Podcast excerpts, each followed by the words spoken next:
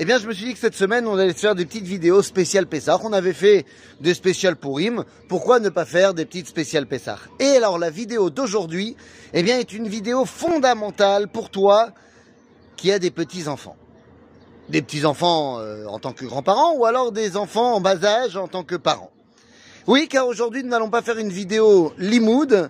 Ça ne sera pas une vidéo d'études pour que tu aies des livrets Torah à dire. Non, ça sera une vidéo euh, de conseils, de tips, comme on dit, pour passer un bon CEDER avec des enfants en bas âge.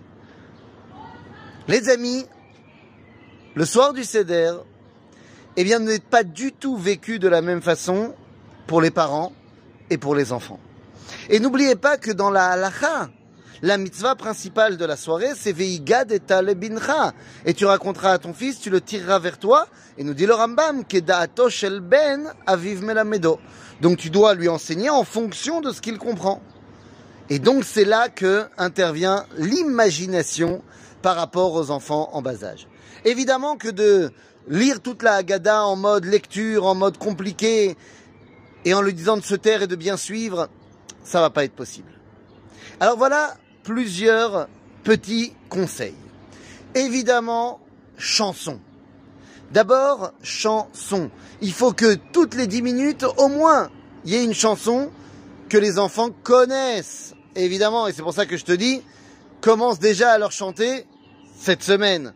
Mets-les en boucle cette semaine, dans le téléphone, dans l'ordinateur, ce que tu veux, histoire que quand ils arrivent devant le plateau du CEDER, les chansons soient connues.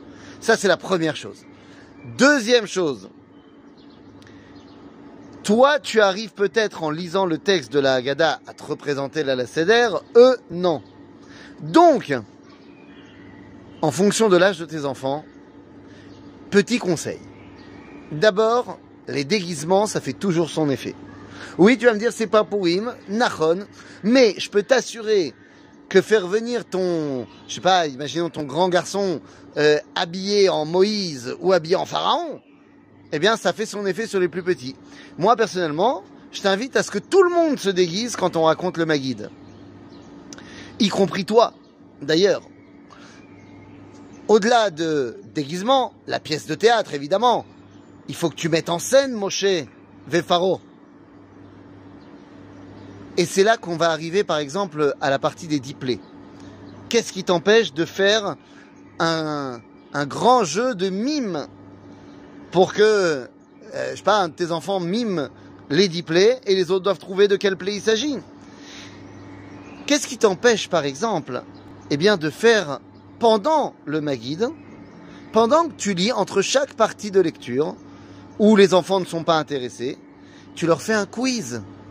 Un quiz sur la partie que tu as lue, mais tu l'as rendu ludique. Tu l'as rendu de manière euh, accessible. Et un autre truc très important. Les enfants vont avoir du mal à tenir, pas seulement réveillés, mais pas affamés. Donc évidemment que tu dois leur donner à manger avant que commence la cédère, mais pendant la cédère tu dois leur donner des carottes. Alors pas des carottes euh, au sens propre du terme, mais de quoi tenir le coup. Et ce de quoi tenir le coup, eh bien ça va être un petit coup de rarocette, un petit coup de carpasse, un petit coup, un petit coup, un petit coup. Tu as fait Boré à Adama. Tu as de manger un petit bout de carpasse. Eh bien, reprends un petit bout, un petit peu. Histoire de trouve des moyens pour que ton enfant ne se sentent pas déconnectés parce qu'il en a marre. Et c'est très important. Les jeux, on répète, les mimes, les épreuves, pourquoi pas? Ah oui, les épreuves. Euh, moi, par exemple, je me souviens que j'avais fait avec mon fils Attrape ta. Mazé Attrape.